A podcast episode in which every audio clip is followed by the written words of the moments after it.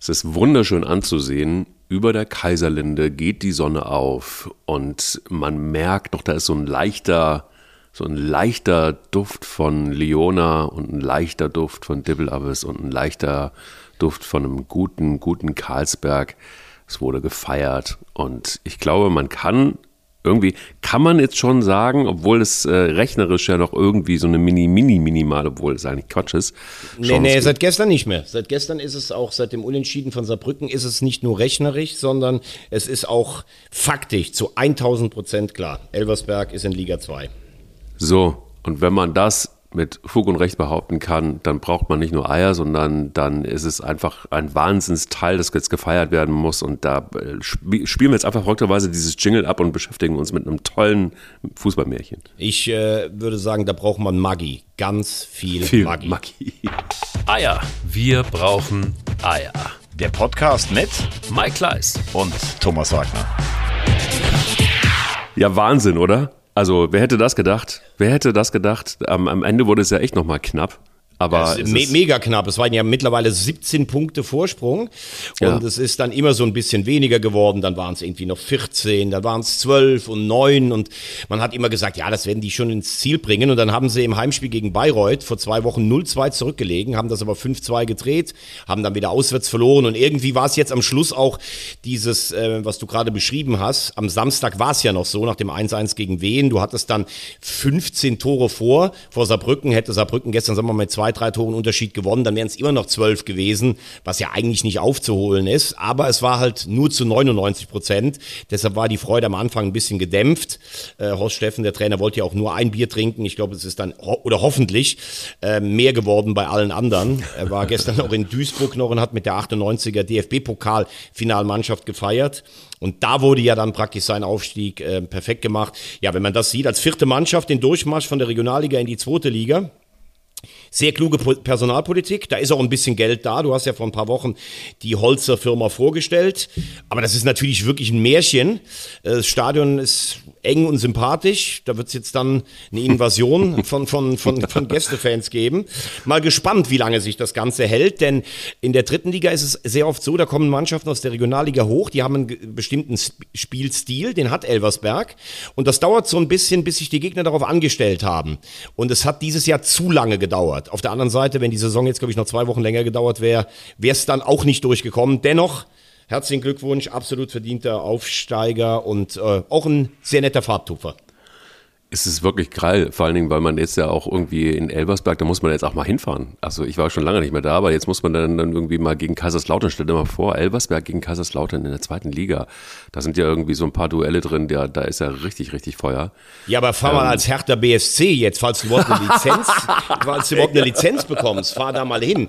Ich wollte mal mit dem Zug von Köln fahren, da hat mir einer gesagt, also ich wäre jetzt selbstverständlich davon ausgegangen, ich steige in Saarbrücken aus. Nee, äh, steig besser in St. Ingbert aus aus und dann fährt ein Bus nach Elversberg Spießen oder wie das Ding da heißt. Aber es ja, hat genau. mir zum Glück ein Kollege abgeholt.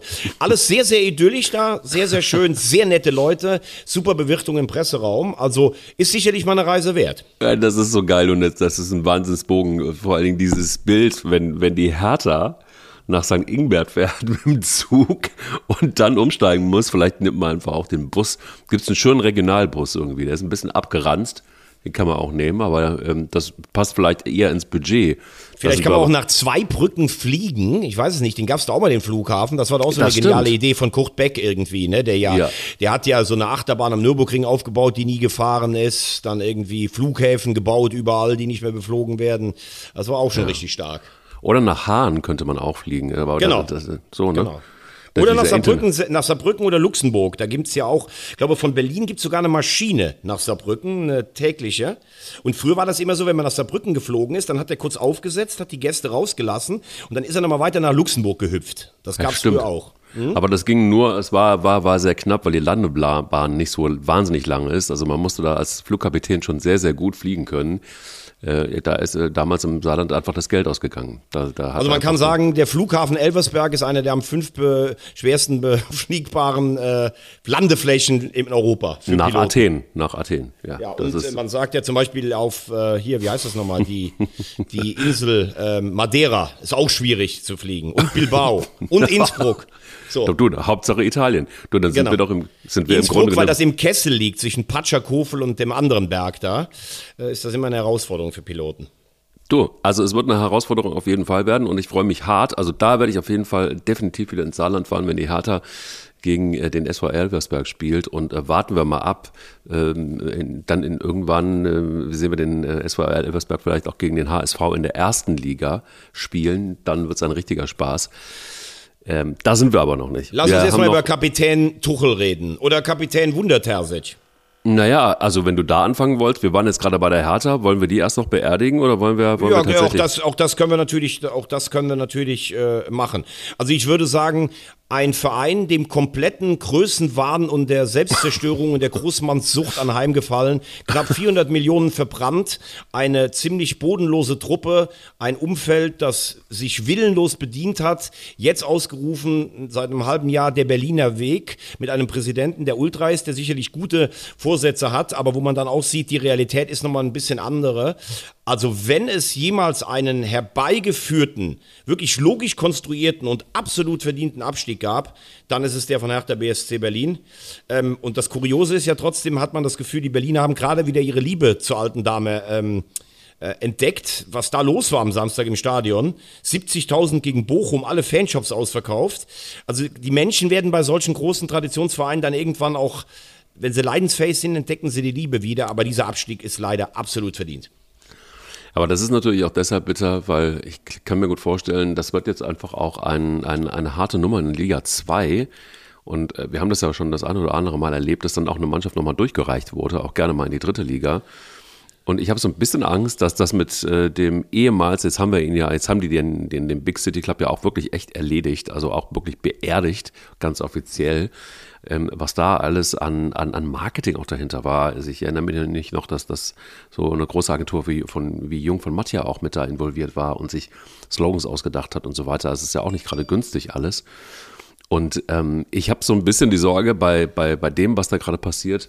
Wie siehst du es, dass die wirklich eventuell einfach auch in Liga 2, da wird es auch eine andere Mannschaft sein, schon ihre Probleme haben können?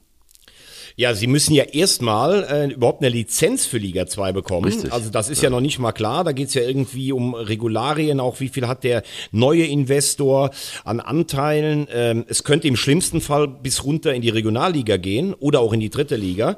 Ähm, übrigens ganz kurz, weil gestern mich ein paar gefragt haben, das ist gar nicht so einfach.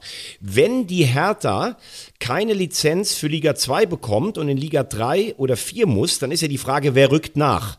Kann ich beantworten.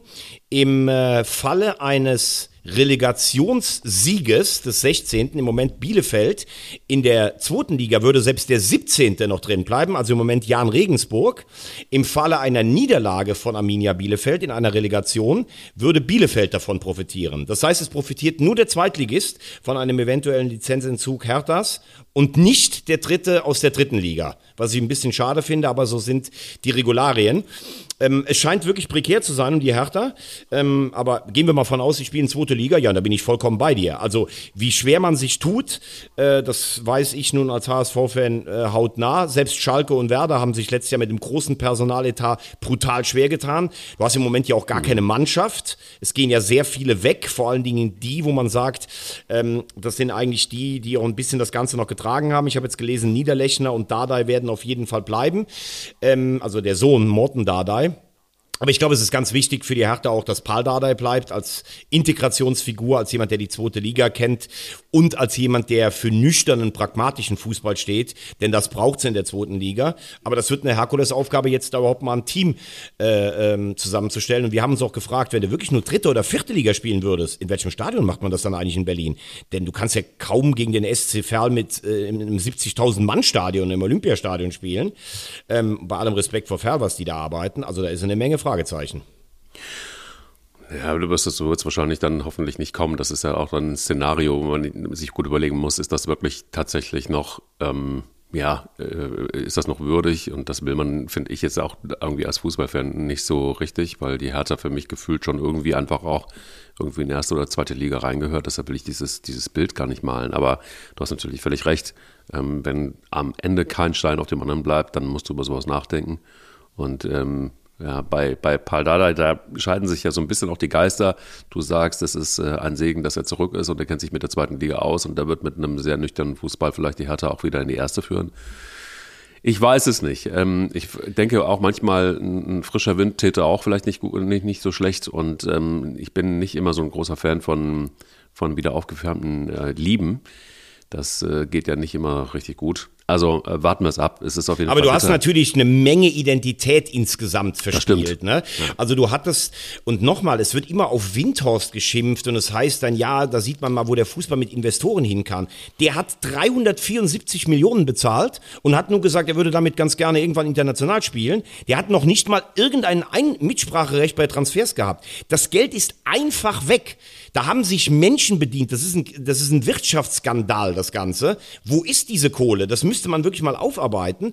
Dann muss man auch sagen, ich habe Freddy Bobic hier für seine Zeit bei Eintracht Frankfurt über den grünen Klee gelobt. Der hat versucht, das ganze Ding umzubauen. Ich glaube, der hat 25 Leute eingestellt, wovon keiner geliefert hat. Die Mannschaft ist sukzessive immer schlechter geworden. Letztes Jahr der Warnschuss mit der Relegation. Da hat man nochmal Spieler verkauft. Dann hat man immer erzählt, mit Sandro Schmarz, das klappt aber richtig gut. Also der Sandro ist wirklich ein guter Trainer. Der erreicht die Mannschaft. Ja, und jetzt hast du gar nichts mehr. Also das ist Trümmer und Scherbenhaufen. Das ist, glaube ich, noch beschönigend gesagt. Mich würde es mal interessieren. Also ich fand, das ist irgendwie sehr viel Futter von einer Netflix-Serie. Hertha BSC, der, der, der, der Abstieg. Und, ähm, Übrigens habe ich gestern Jürgen Klinsmann äh, mit dem Kontakt gehabt, weil du das ja immer forderst. Er hat gesagt, er kommt gerne mal in unseren Podcast, aber er möchte nicht über Hertha sprechen. Da habe ich gesagt, okay, dann bist du heute für die Folge, bist du dann wahrscheinlich der falsche Mann.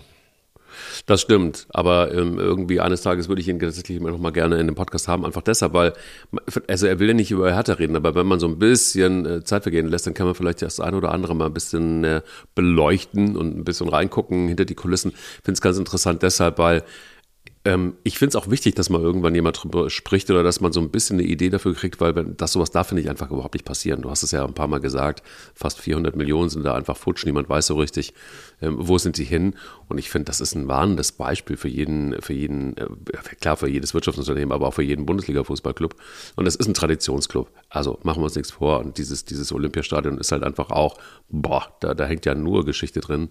Und es ist bitter. Also es ist tatsächlich bitter. Und es ist der wievielte Abstieg jetzt von Hertha BSC? Der sechste, der siebte? Ich glaube, der siebte. Und damit sind sie, meine ich, hinter Nürnberg und Arminia Bielefeld jetzt auf Platz drei. Ja, brutal. Der Anzahl der Abstiege. Also kommt gerne wieder, ähm, kommt gerne auch bald wieder, vielleicht einfach dann, wenn man da mal feucht durchgewischt hat und äh, wenn uns Jürgen Klinsmann vielleicht doch mal erklärt hat, was da eigentlich los war.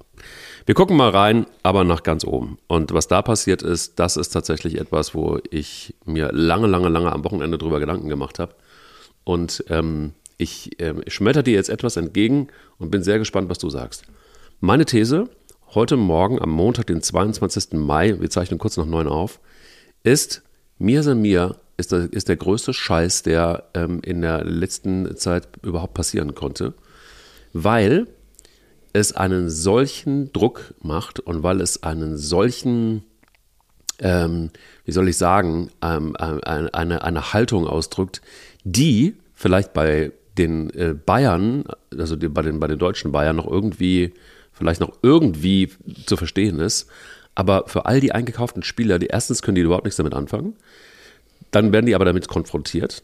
Dann baut sich bei denen ein Druck auf, so nach dem Motto, hör, dieses Mir mir, das ist irgendwie, wir, wir müssen da jetzt irgendwie, wir müssen das irgendwie leben. Ich habe keine Ahnung wie, aber irgendwie muss man es irgendwie machen.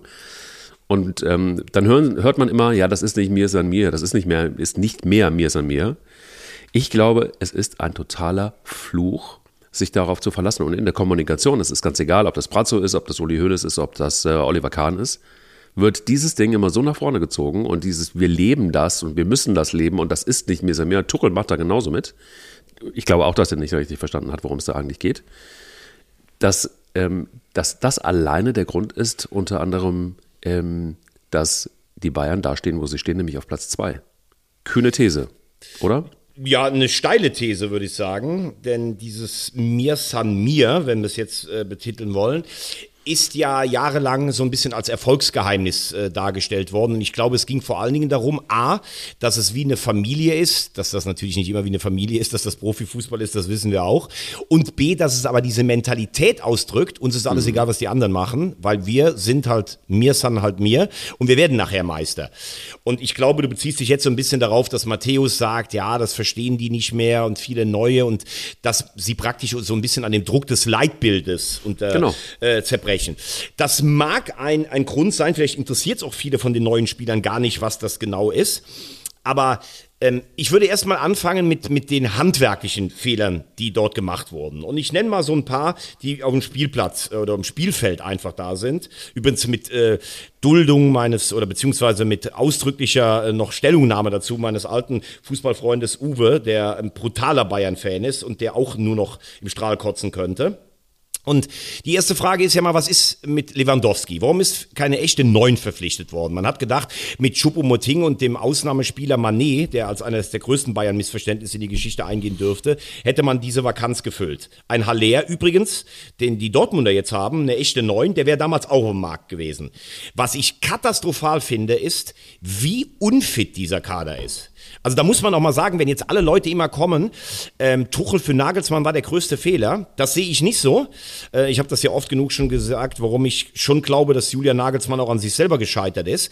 Aber mhm. so katastrophale Fitness, wie die Bayern ausstrahlen im Moment, das habe ich bei denen noch nie gesehen. Und es war ja so in der sechswöchigen WM-Pause haben die ja vier Wochen frei bekommen, dann direkt wieder ein langes Wochenende. Ähm, also ich glaube, die Mannschaft war überhaupt nicht fit, weil Julian Nagelsmann vielleicht noch andere Prioritäten gesetzt hat. Wenn du siehst, dass die nach 30 Minuten wegbrechen wie die Primeln, das ist ja Wahnsinn. Also die haben keine Sprintfähigkeit, keine Ausdauer. Die Laufleistung jedes einzelnen Profis ist eine Katastrophe. Ich finde es auch, was der Kicker geschrieben hat, das unterschreibe ich 18 Mal.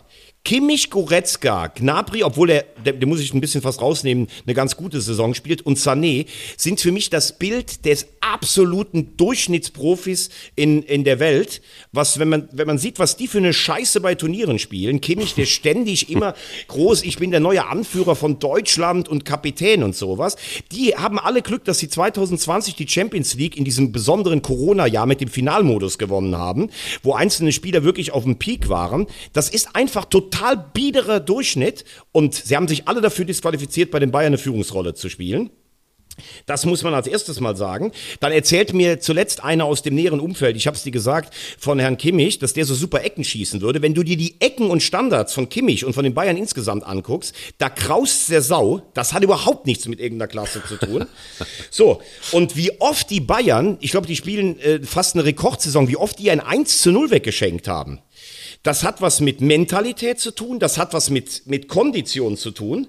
Und einzelne Spieler werden noch immer schlechter. Goretzka, ein Schatten seiner selbst. Also der ist für mich der mit dem krassesten Leistungsverfall. Manet bringt überhaupt nichts.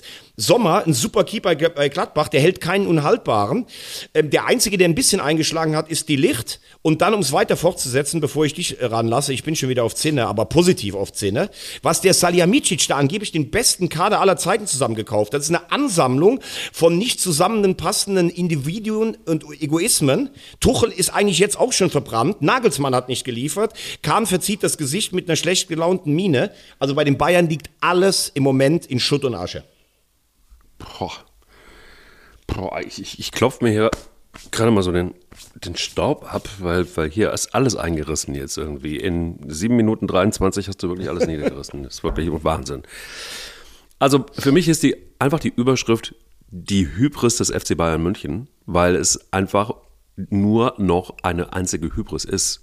Es ist wirklich Hochmut, Überheblichkeit, Vermessenheit pur.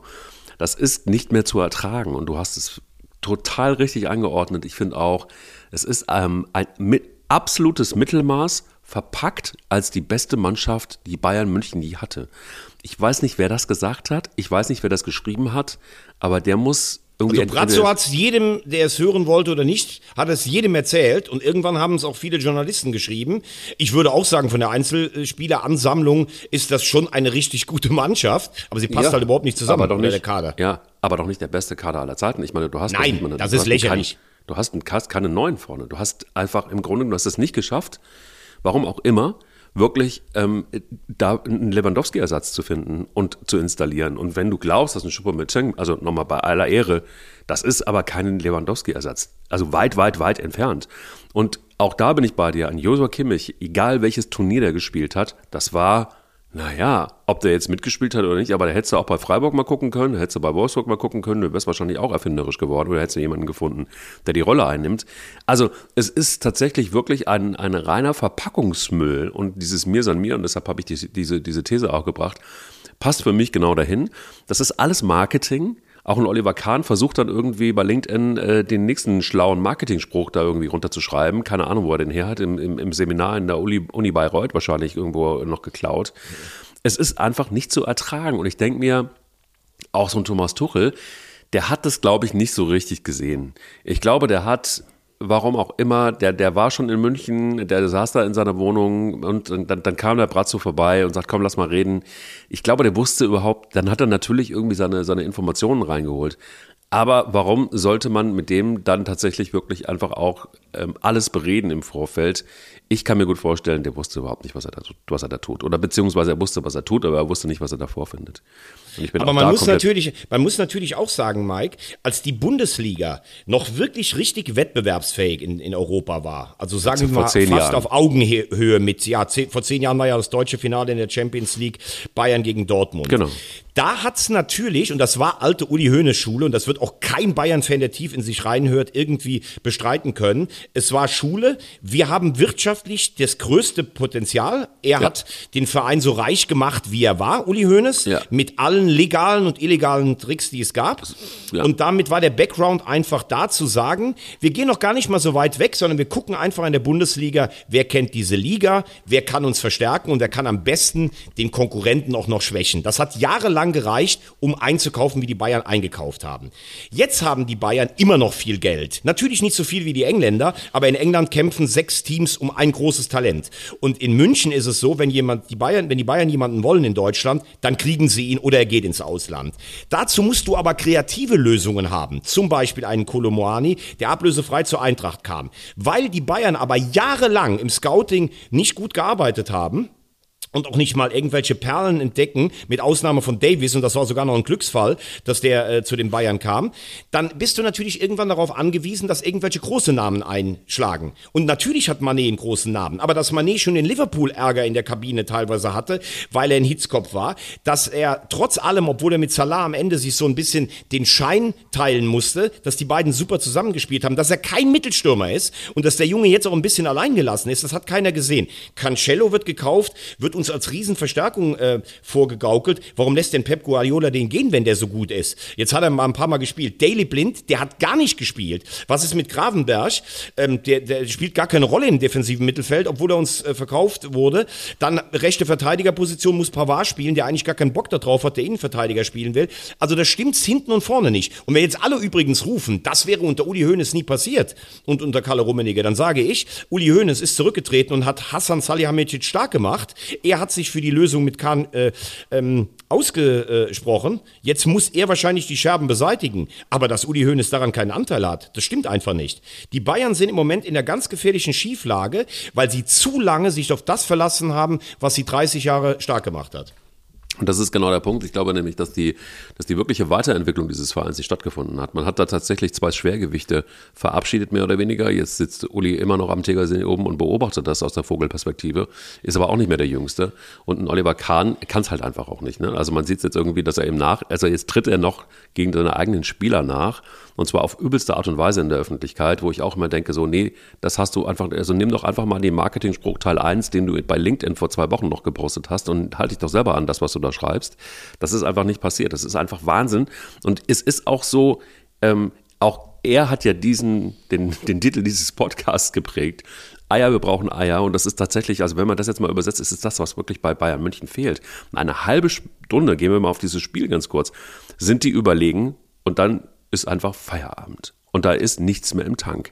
Und da ist keiner, aber auch keiner der hochdekorierten Spieler, die du gerade genannt hast, da und sagt, so Jungs, und jetzt geht's los. Was ist los hier? Wir wollen Meister werden, wir müssen Meister werden, weil sonst haben wir ein Riesenproblem. Und ein letztes, ich habe noch nie verstanden, warum zwanghaft Ex-Fußballspieler auch ins Management müssen.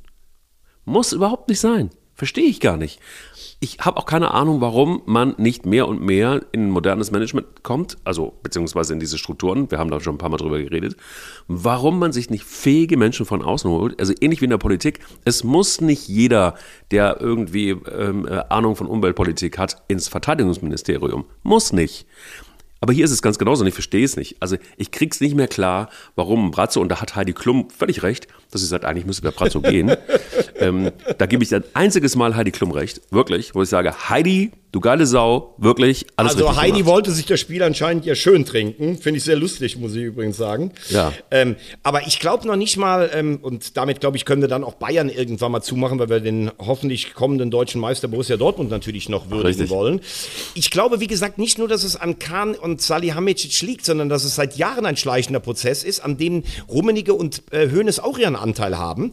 Und man muss auch sagen, wenn ich ein Langzeitprojekt mit Nagelsmann vorstelle und das nach anderthalb Jahren einkassieren muss, weil ich, weil ich den Kerl anderthalb Jahre lang nicht irgendwie gebändigt bekommen habe, was es heißt, Bayern-Trainer zu sein, dann habe ich auch auf der Ebene äh, versagt. Und äh, es hat ja anscheinend Julian Nagelsmann, wie uns Volker Struth im äh, Podcast der Kollegen von Bild eindrucksvoll ähm, geschildert hat, als er mit Herrn Maschmeyer und mit Herrn Liefers bei einer Flasche Rotwein zusammensaß. ähm, ja, das, so war ja die, äh, die Information. Es hat sie ja völlig überraschend getroffen. Also da muss doch normalerweise mal irgendeiner bei Bayern sagen, Julian, pass mal auf, hier das und das geht so nicht, sonst bist du bald deinen, äh, deinen Job los. Aber Fakt ist natürlich auch, wenn du Thomas Tuchel gesehen hast, am Ende beim, äh, bei meinem Freund und Kollegen Sebastian Hellmann am Tisch, wie hilflos der schon war der ja jetzt eine neue Ära einleiten soll. Also das war ja Wahnsinn. Das war ja die personifizierte, ich weiß überhaupt gar nichts mehr, von wegen Kampfansagen oder sowas. Also krass. Der kam und hat gedacht, er könnte drei Titel gewinnen und steht gerade vom größten Scherbenhaufen seit, ja, wahrscheinlich 15 Jahren. Ja, mindestens. Aber ähm, du hast es gerade völlig richtig gesagt. Es ist tatsächlich wirklich ein Wunder, was da gerade passiert. Ähm, nicht ganz, weil auch bei Borussia Dortmund gibt es durchaus Menschen, die Fußball spielen können. Aber ich zitiere so nah, so schnell Terzic mit dem BVB vor dem großen Ziel. Ein toller Kommentar übrigens im Kicker. Ähm, auf der anderen Seite sagt Terzic, diesen Moment kann man nicht kaufen. Das glaube ich ihm auch. Ich glaube, wenn man, wenn er sich morgen, heute Morgen in dem Spiegel einmal eben angeguckt hat, dann wird er sich auch die Augen räumen und sagen, warte mal, Edin, du kannst jetzt Meister werden. Und vor ein paar Jahren, da hast du noch in der Jugend trainiert. Ähm, geile Sache irgendwie. Und es ist auch so. Und ich feiere den Wunder Terzic nach wie vor. Ich ähm, werde mir jetzt auch, ist schon bestellt, ein sehr, sehr schönes T-Shirt drucken lassen. Ähm, mit einfach nur, ich liebe Wunder Terzic und dann so ein Herzchen unten drunter. Und, und, und werde das einfach vom Stadion verkaufen, glaube ich, irgendwie. Eine findige Idee. Also, was ist da passiert bei dem BVB, dass es tatsächlich wirklich so weit geklappt hat? Haben sie einfach nur ihren Job gemacht und du musst auch, jetzt wirst du sagen, du musst auch gegen Augsburg erstmal gewinnen. Ähm, bei dieser dreckigen Art und Weise, wie die Fußball spielen. Und ähm, schön ist auch, es ist so, wie wir gesagt haben, ist es gar nicht, dass Augsburg durch ist. Das sind sie durchaus nicht. Also sie haben immer noch eine Chance, auch mal runterzugehen. Wäre auch mal ganz schön. Ähm, bei der Überheblichkeit teilweise. Aber Borussia Dortmund, warum muss man sie feiern? Ja, weil es eben gestern eine brutal unangenehme Aufgabe war, das hast du gerade gesagt, weil es für Augsburg auch noch um alles geht. Ein Punkt hätte Augsburg in der Bundesliga gehalten gestern schon ähm, an diesem Spieltag. Und weil jetzt alle natürlich gesagt haben, okay, die Bayern haben dir wieder eine Vorlage gegeben, jetzt musst du sie nutzen.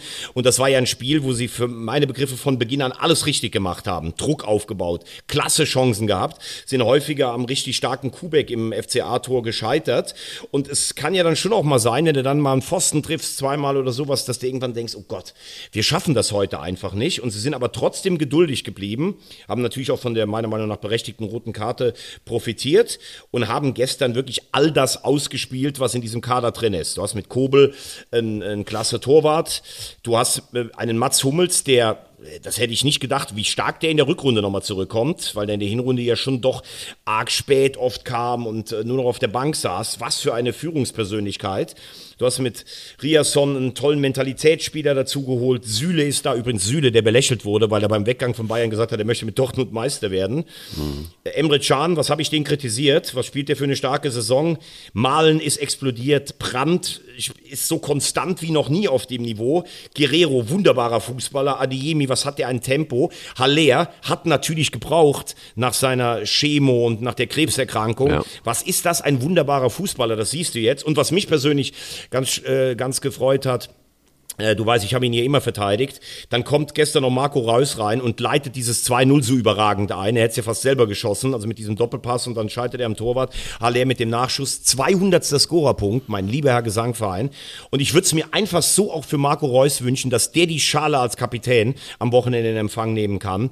Und wenn du siehst, ah, wie Mainz im Moment drauf ist, die eine tolle Saison gespielt haben, aber seit vier Spielen völlig der Saft raus ist. Wenn du weißt, dass Dortmund 14 von 16 Heimspielen gewonnen hat, wenn du dieses Kribbeln, was wahrscheinlich jetzt schon, meinst du, was da im Stadion am Samstag los sein wird?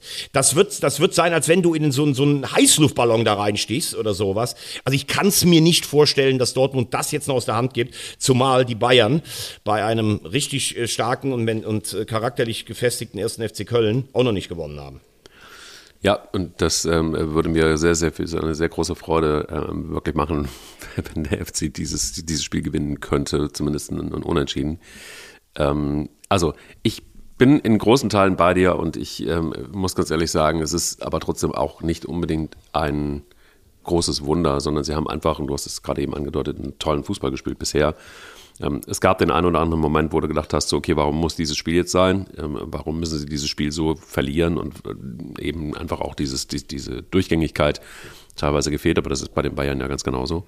Nur, ähm, ich glaube, das, was, was, was Terzic da geschaffen hat, um ähm, diesen kleinen Spaß jetzt mal auch ernsthaft weiterzuführen, das ist schon auch was, was ähm, mit Geld kaum zu bezahlen ist. Das ist tatsächlich einfach ein Trainer, der augenscheinlich, und du siehst es auch immer wieder in den Interviews, äh, eine gewisse Emotionalität, aber Aufgeräumtheit mitbringt, ähm, der auch mal, ja, ist auch betitelt, wenn Scheiße passiert und äh, nicht irgendwie sagt, ich bin, ich bin in wen verliebt? Wer war es nochmal? Wen liebt ähm, äh, Thomas Tuchel? Ich bin in wen verliebt? In die Mannschaft verliebt. Was die Mannschaft? Die ganze ja. Mannschaft? Ja. Gut, also, ähm, also es gibt da einfach auch so ein paar Eckpunkte, wo ich ganz klar sage, das haben sie sich dann auch wirklich redlich verdient. Und auch, wenn wir mal so ein paar Einzelschicksale in Anführungsstrichen reingucken, äh, Sebastian Haller, also was der da tatsächlich bringt nach dieser Zeit, die er dahinter sich hatte und wie in, in welcher Rekordzeit der zurückgekommen ist, nicht nur körperlich, sondern auch mental, das muss man ja auch erstmal machen. Ähm, äh, Adeyemi war verletzt. Brandt ähm, hat auch seine Geschichte. Äh, Malen hast du angesprochen, auch seine Geschichte. Emre Can, was war der kritisiert, auch in der Öffentlichkeit? Also da ist was gewachsen und das, glaube ich, hat tatsächlich einfach auch äh, ganz klar Terzic geschafft. Der hat einen Haufen geschaffen, die einfach mir an mir sind. Und ähm, das ist, glaube ich, am Ende dann der große Unterschied und deshalb werden sie auch Meister werden. Und ich feiere es hart und ich feiere es deshalb hart, weil es augenscheinlich so ist, du kannst, und das ist wunderbar, du kannst eine Millionentruppe zusammen haben. Spieler, die einzeln wahrscheinlich outstanding sind, die so viel Geld kosten, die sich nur der FC Bayern München kaufen kann. Aber dieses Mir ist an mir, dass die Bayern immer äh, protegieren, das hat der BVB einfach mit einem Terzic geschaffen. Ähm, das hätte man, glaube ich, sich vorher gar nicht ausdenken können. Und das ist, das ist ein verdient Riesenrespekt. Ja, äh, bin ich nicht so ganz bei dir, äh, weil, weil Dortmund eigentlich keine gute Hinrunde gespielt hat. Äh, die waren neun Punkte hinter den Bayern und auf Platz sechs. Aber was Terzic äh, geschaffen hat, auch damals in der Saison, wo er den Pokal geholt hat, als Nothelfer, er kann anscheinend sehr intelligent und auch, er hat einfach ein gutes, gutes Gefühl für die Gruppe. Er kann aus seinen eigenen Fehlern, glaube ich, auch lernen. Hat eine super Rückrunde gespielt. Sie werden, wenn sie jetzt einen Dreier holen, einen Schnitt von 2,15 Punkten haben. Das ist dann am Ende ziemlich gut. Ich sage ja immer, wenn die Bayern eine normale Saison spielen, kannst du selbst als Borussia Dortmund kein Meister werden. Wenn die Bayern eine durchschnittliche Saison spielen, dann musst du eine überragende Saison spielen. Wenn die Bayern eine bodenlose Saison spielen, dann reicht auch eine gute Saison. Und es ist eine gute Saison von Dortmund, weil die Rückrunde richtig gut ist. Es ist ja jetzt auch nicht so, dass die da äh, gar kein Geld bezahlen. Das ist auch von den Einzelspielern äh, eine richtig gute Mannschaft. Aber es war gestern dann mal, nachdem man ihnen in Stuttgart zurecht vorgeworfen hat oder in Schalke Punkte vergeben zu haben, nach diesem Schiri-Pech in Bochum, war es gestern einfach für mich eine ganz reife Leistung. Und damit kannst du dann oder musst dann diese Vorlagen der Bayern auch nutzen. Und jetzt ganz ehrlich, die zehn Meisterschaften der Bayern sind natürlich trotz allem, trotz allem Geld eine sagenhafte Leistung von vielen Spielern, die so lange sich den Hunger bewahrt haben. Das darf man trotz allem auch nicht vergessen. Aber jetzt bricht gerade alles auseinander. Und eins muss man ja auch klar sagen, wenn nach dieser Schrottsaison der Bayern und noch die Meisterschaft da gewesen wäre, hätte sie ja die DFL komplett zusperren können. Also das ist jetzt auch für die Spannung in der Liga, auch für die Auslandsvermarktung und äh, für das, wie die Bundesliga überhaupt gesehen hat, mal allerhöchste Zeit, dass jemand anderes Meister wird. Also bitte BVB das Ganze jetzt am Samstag zumachen. Das wird auch passieren, glaube ich, bin ich mir ziemlich, ziemlich sicher. Gut, dann gucken Gut. wir jetzt auf die weiteren Plätze. Leipzig, muss man sagen, hat, äh, ich glaube nicht, dass es in Dortmund jetzt Leute gibt, die Leipzig-Sticker äh, verteilen werden, aber sie haben natürlich, äh, der, un, das ungeliebte Konstrukt hat dem BVB de, die Tor zum, das Tor zur Meisterschaft geöffnet. Ähm, nur fünf Punkte äh, vorn hinter der Tabellenspitze zurück. Das zeigt tatsächlich, wenn Leipzig vielleicht mit äh, Rose die ganze Saison gespielt hätten, wäre die Meisterschaft auch drin gewesen. Sie holen die Champions League äh, oder die Teilnahme und können noch Pokalsieger werden. Und ich glaube, Union schon in der Vorhand, besseres Torverhältnis, zu Hause gegen Werder. Freiburg muss nach äh, Frankfurt. Also ich tippe, das vierte Königsklassen-Ticket geht nach Köpenick. Was sagst du? Ja, überall check, check, check, check, check. Ja, ist total genauso, sehe ich, ich sehe ich exakt genauso. Ähm, ich will vielleicht einfach auch mal, weil wir immer wieder auch und weil Leipzig auch tatsächlich immer wieder auf, ähm, auf, auf den Kopf kriegt, vielleicht auch mal eine kleine Lanze brechen. Also natürlich ist der Background fragwürdig und man kann darüber diskutieren, aber ich finde, sie spielen einfach einen fantastischen Fußball immer und immer wieder und deshalb stehen sie zu Recht da. Und sie haben, und das finde ich, kann man auch tatsächlich wirklich positiv deutlich hervorheben. Sie haben einfach die Meisterschaft wieder spannend gemacht. Also sie haben tatsächlich einfach auch nicht nachgelassen und sie haben sich da durchgekämpft. Und ähm, ich finde, das ist total respektabel.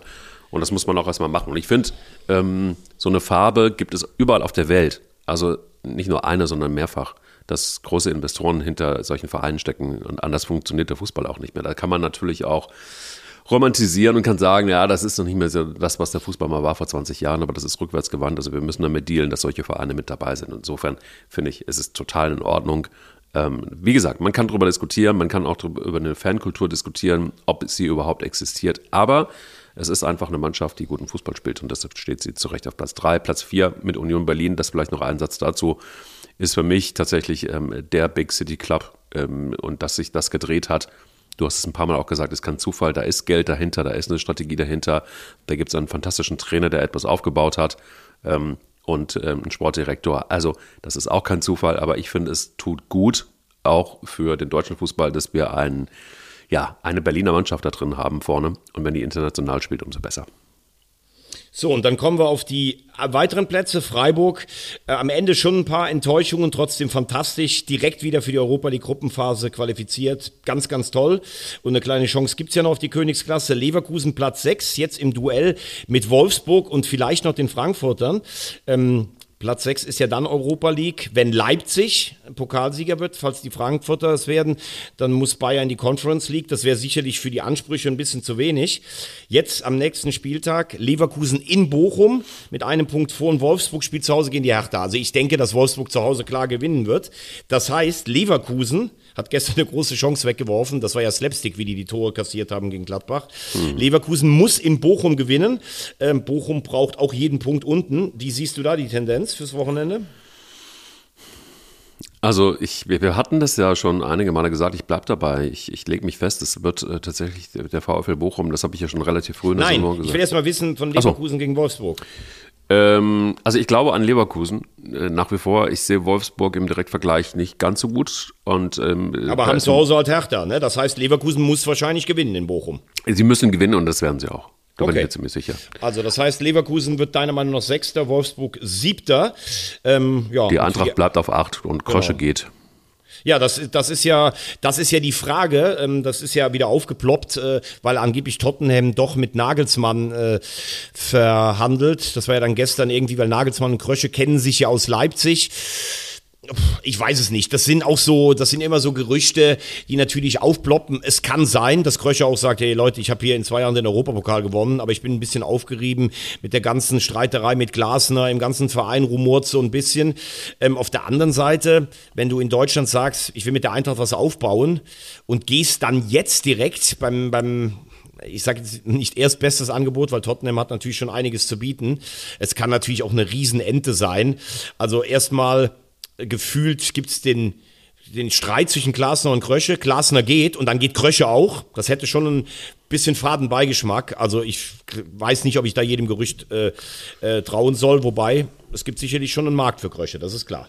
Ich finde die, ja, also ich finde auch die Magie äh, Julian Nagelsmann Krösche bei Tottenham finde ich gar nicht verkehrt und äh, kann mir auch gut vorstellen, dass da vielleicht das ein oder andere wirklich gesprochen worden ist. Und, und, und ehrlicherweise so eine Eintracht Frankfurt, das haben wir auch schon mal gesagt, macht mir große Sorge. Ich kann mir gut vorstellen, dass ähm, das Krosche geht und kann mir auch vorstellen, dass äh, die Eintracht dann massiv Probleme haben wird und dass eben das, was da aufgebaut worden ist, auch ganz schnell wieder in eine andere Richtung gehen kann. Ähm, warten wir es ab. Was aber interessant ist, und du hast es gerade eben angesprochen, ähm, wie sieht es eigentlich unten aus? Und ich lege mich jetzt einfach mal fest, genauso wie ich das schon mal getan habe vor, vor Monaten, dass der VfL Bochum in die Relegation muss. Gegen Lauter, ne, oder? Gegen Lautern, die werden es äh, leider nicht mehr schaffen. Lautern muss übrigens nur einen Satz dazu. Lautern hat eine überragende Hinrunde gespielt, aber in der Rückrunde richtig ja. schlechte Ergebnisse eingefahren. Die müssen jetzt aufpassen, dass die Stimmung nicht ganz kippt, ähm, weil ich dir einfach gesagt habe, da ist vielleicht ein bisschen nach vorne noch zu wenig Substanz drin, aber das, da können wir, das können wir irgendwann mal so beleuchten. Also Bochum, sagst du, geht in die Relegation? Geht in die Relegation. Also es bleibt unten so für dich, wie es bisher ist und Schalke und Hertha steigen ab? Ja, Okay. Stuttgart hat sich gerettet, Augsburg äh, leider auch. Naja, also da, da, muss man ja trotzdem dazu sagen. Also erstmal Glückwunsch tatsächlich an Bremen und auch an Hoffenheim, die, wo man zwischendurch dachte, dachte die steigen ab. Die haben mhm. sich wirklich gerettet. Also, wenn Augsburg in Gladbach verliert. Jetzt kann man sagen, Gladbach ist, ja, haben wir letzte Woche ausgiebig diskutiert, aber es ist ja trotzdem nicht völlig unmöglich, dass Augsburg da verliert und Bochum zu Hause gegen Leverkusen gewinnt. Bochum ist extrem heimstark. Dann wäre Augsburg ein heißer Kandidat für die Relegation. Da würde ich dann jetzt zum Beispiel sagen, Augsburg ist eigentlich personell zu gut für einen Dritten der zweiten Liga besetzt, aber die kämen natürlich aus einem Gefühl, seit zehn Spieltagen eigentlich schon gerettet zu sein. Das wäre ja für die ein richtiger Schock, nochmal in die, äh, in die Relegation zu müssen. Stuttgart hat seit zwei Jahren keine zwei Spiele am Stück gewonnen, muss aber jetzt zu Hause gegen Hoffenheim eigentlich gewinnen, um das Ganze zu schaffen. Ich glaube dennoch, wie sie es gestern gebogen haben in Mainz, das war schon irgendwo imponierend. Für mich auch spielerisch die beste Mannschaft da unten neben Hoffenheim. Ja. Deshalb würde ich Stuttgart auch ungern als HSV-Fan in der Relegation haben. Ich sage Riesenrespekt vor dem VfL Bochum und auch vor Schalke, wie wettbewerbsfähig die beiden nach der ganz schlechten Phase zu Beginn waren. Ähm, ich würde aber auch fast sagen, dass es jetzt unten so bleibt, weil ich kann mir einfach nicht vorstellen, dass Schalke in Leipzig gewinnt, äh, so gut wie Leipzig drauf ist und die wollen noch diesen Flow Richtung Pokalfinale halten. Ähm, wenn Schalke einen Punkt in Leipzig holt und Bochum verliert, wäre noch die Relegation drin.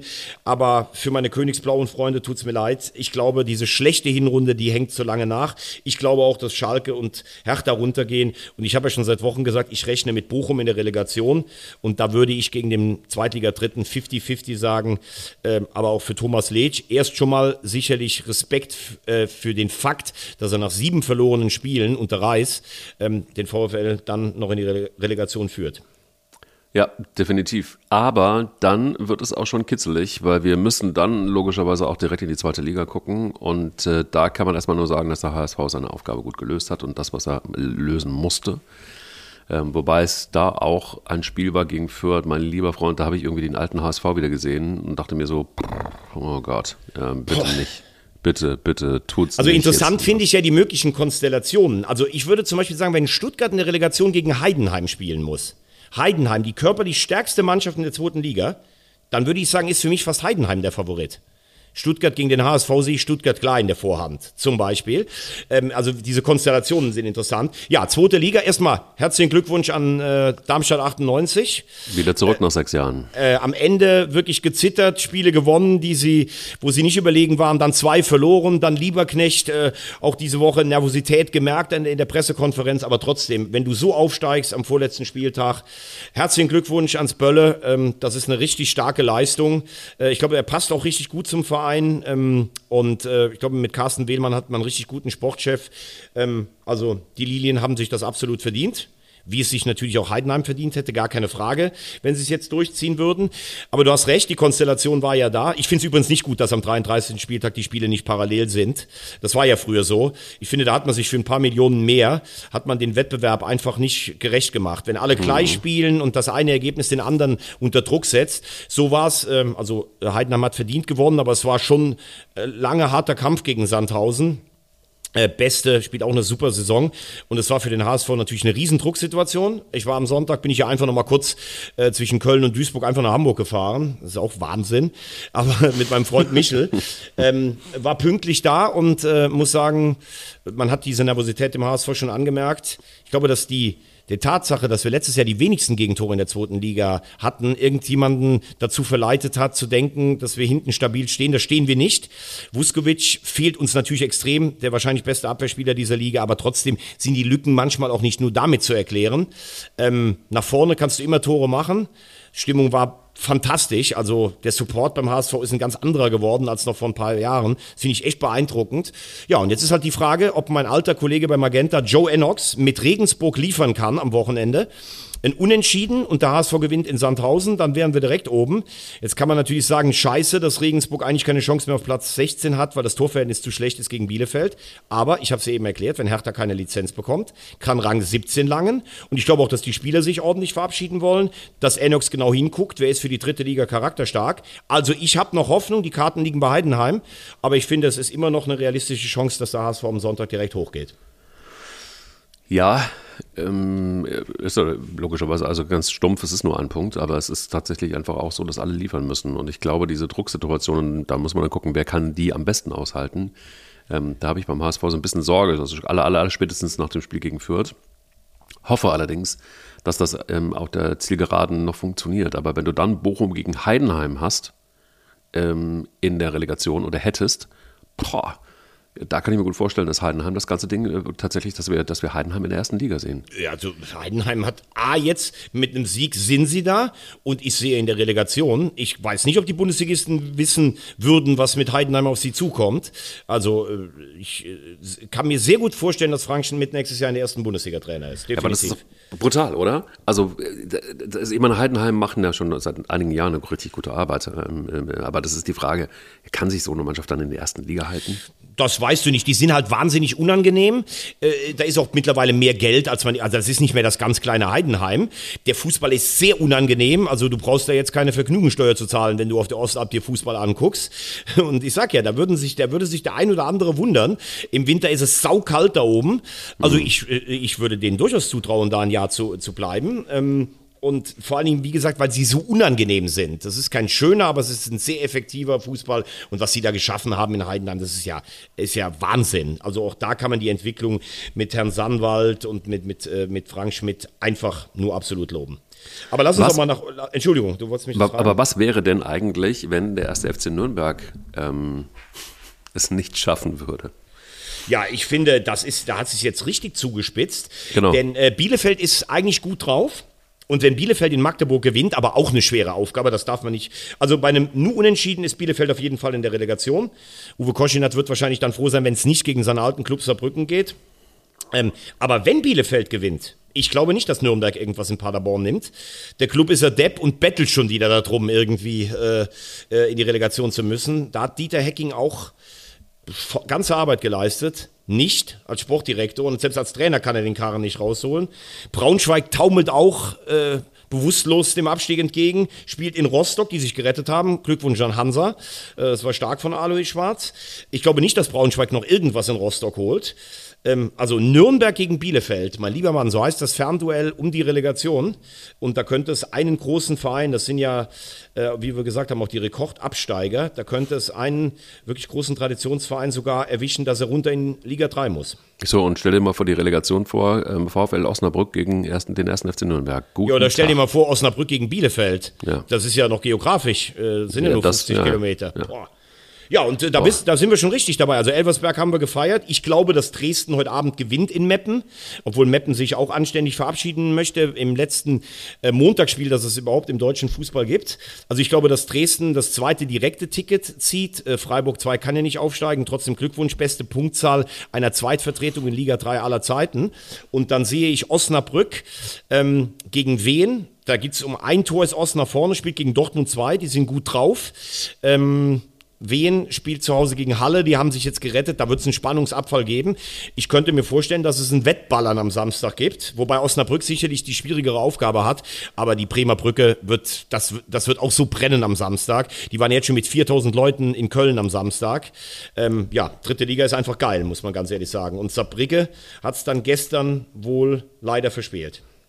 Tja, so ist es, leider. Sonst hätten wir eventuell zwei saarländische Hätten wir ein Liona und Maggi-Duell gehabt, ne? Voll. Da hätte ich mich sehr drauf gefreut. Ich würde ganz gerne noch ähm, einen, einen Fakt ganz kurz in die Runde reinwerfen. Niklas Füllkrug führt mit, äh, führt mit 16 Toren die Torjägerliste an. äh, bisher Minusrekord liegt bei 17, 89 Roland Wohlfahrt und Thomas Allofs und in den 90er Jahren mal Freddy Bobic. Ähm, es, es kann sein, dass der, dieser Rekord unterboten wird. Er ist zwei Tore vor Kolomoani. Und äh, ja, ich glaube, wir sehen jetzt so langsam, wenn man jahrelang die Spanier kopieren will und keine echten Mittelstürmer mehr hat, dann muss man sich darüber nicht wundern. Ich finde es ein bisschen traurig, würde aber bei Füllkrug unterschreiben, der gesagt hat, er liest überall, das ist so mies und so wenig. Er findet es ganz ordentlich, 16 Tore bei einem Aufsteiger geschossen zu haben. Das finde ich auch. Glückwunsch an Niklas Füllkrug, wenn es soweit kommt. Er ist ja jetzt auch ein paar Spiele ausgefallen wegen Verletzungen. Aber wir, das Land der Mittelstürmer, hat da nicht mehr so viel zu bieten. Das finde ich irgendwie ein bisschen traurig. Das ist wohl so. Ähm, Europa. Wollen wir noch nach Europa gucken? Äh, Ganz kurz einen Rückblick. Ja, können wir einen Rückblick, einen Ausblick können wir machen.